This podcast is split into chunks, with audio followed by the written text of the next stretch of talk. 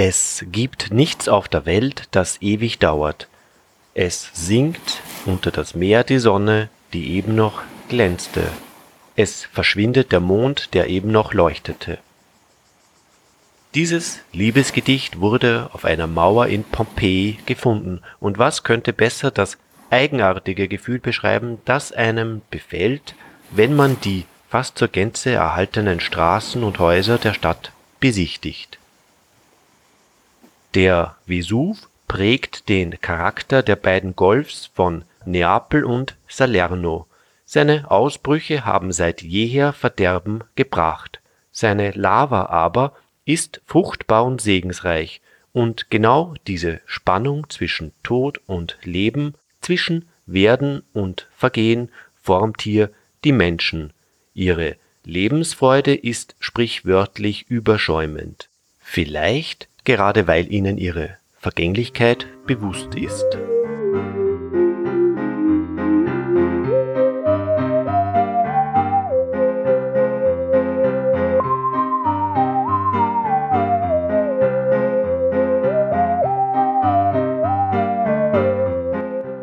Nostalgie, das wird im großen Brockhaus schlicht als Heimweh, Sehnsucht nach Rückkehr und Vergangenem beschrieben aber Nostalgie kann man wohl kaum beschreiben, man muss sie erleben. Vor genau 100 Jahren, also 1879, stand Richard Wagner auf der Terrasse der Villa Ruffolo in Ravello. Vor dem jahrhundertealten Park dieses Herrschaftssitzes und von der endlosen Aussicht der Küstenlandschaft von Amalfi war der Meister so fasziniert, dass er in der Anlage Klingsors Zaubergarten sah hier komponierte er den zweiten Akt seiner Oper Parsival. Die deutlich sarazenisch beeinflusste Architektur aus dem 12. Jahrhundert geht auf römische Reste zurück. Die alte Hauptstadt des gesamten Küstenabschnitts war Amalfi. Der byzantinische Kirchturm zeugt noch von der verblassten Pracht dieser einstigen Seefahrerrepublik in Amalfi sagen die Fischer nicht Petri Heil, sondern André Heil, ihr Schutzpatron ist der Apostel Andreas. Amalfi gewährte ihm einst Schutz vor seinen Verfolgern und in der Krypta liegt der Heilige jetzt begraben. Nicht nur der Papst ist auf Reisen gegangen, auch die Madonnenstatue von Fatima. Seit einigen Wochen ist sie unterwegs in Italien. Gleichzeitig mit dem Papst soll auch sie wieder in Rom eintreffen. Jede Nacht steht die Statue in einem anderen Dorf und wird von der Bevölkerung bewacht.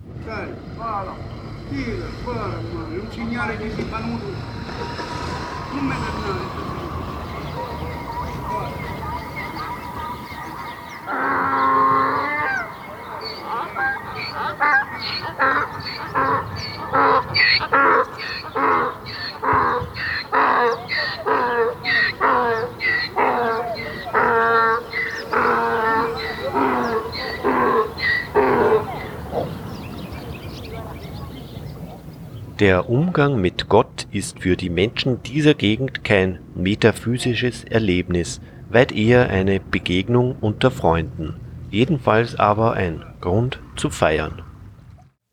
Nächste Station der Madonna Neapel. Wer die Neapolitaner für Faulenzer hält, beweist damit nur, dass er Neapel nicht kennt. Um zur täglichen Pizza zu kommen, darf der kleine Mann seine Hände nicht in den Schoß legen und entgegen der landläufigen Meinung findet der Neapolitaner an der Armut auch nichts Romantisches. Zu seiner Stadt hat er eine starke Beziehung. Ähnlich wie der Berliner und der Wiener besingt er sie auch in vielen Liedern. Haupteinnahmequelle der Armen ist der Verkauf geschmuggelter Waren aller Art. Die Polizei sieht weg. Vor wenigen Monaten wagte sie doch einmal durchzugreifen.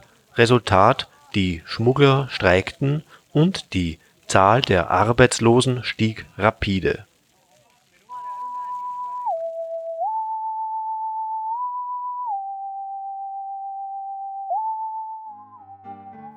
Wem Neapel zu laut oder gar zu lebendig ist, der kann zwischen Ruinen seiner Sehnsucht frönen. Aber auch Pompeji lebt. Im Amphitheater zum Beispiel finden jährlich Sommerfestspiele statt. Auf dem Programm deftige römische Komödien in lateinischer Sprache.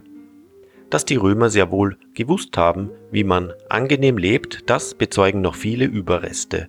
Fresken, Villen, Bilder, Straßen, Geschäfte.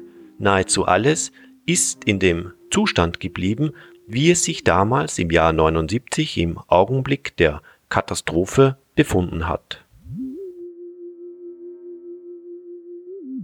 Das Bade- und Fremdenverkehrszentrum des Landstrichs ist Sorrent.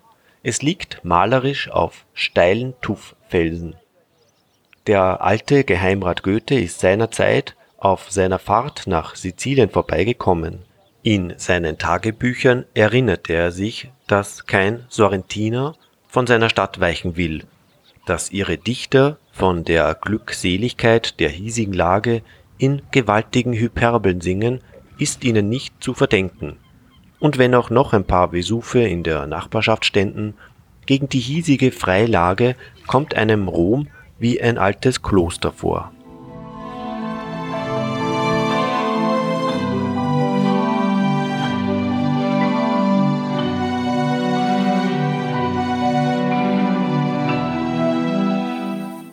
Zwei Dichterfürsten sind mit Sorrent untrennbar verbunden, Goethe und Torquato Tasso, der hier 1544 geboren wurde. Zahllos die landschaftlichen Schönheiten, die kleinen Badestrände und Buchten. Zahllos die Legenden. Bei der Valle de Furore, der Schlucht des Zorns, stürzte sich einst die jüngste Tochter des Herzogs von Amalfi aus Angst vor einer unheilbaren Krankheit ins Meer.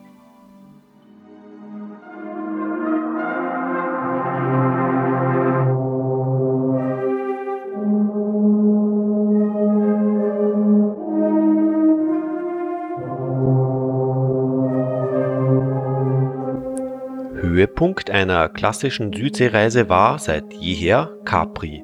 Schon die römischen Kaiser Augustus und Tiberius entdeckten die Schönheiten der Insel und bauten hier ihre Villen in die verträumte Einsamkeit mit all ihren goldigen Unwirklichkeiten. Heute fallen Touristen wie die Heuschreckenschwärme mit dem russischen Tragflügelboot von Neapel über Capri her. Ihre Abfälle sind eines der schlimmsten Probleme umweltbewusster Capresen Hauptanziehungspunkt die seinerzeit so stille Blaue Grotte. 1826 entdeckt, wurde sie zum Symbol der deutschen Romantik.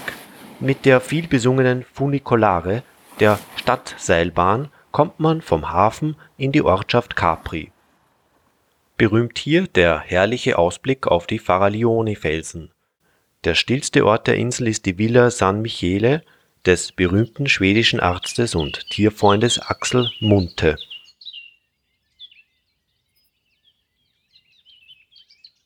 In seinen Garten flüchteten sich Singvögel vor den Bratspießen der Italiener. Im Alter wurde Axel Munthe blind, doch sein Leitspruch blieb bis ans Lebensende. Mein Haus muss offen sein für Wind und Sonne und die Stimme des Meeres und für Licht, Licht, Licht.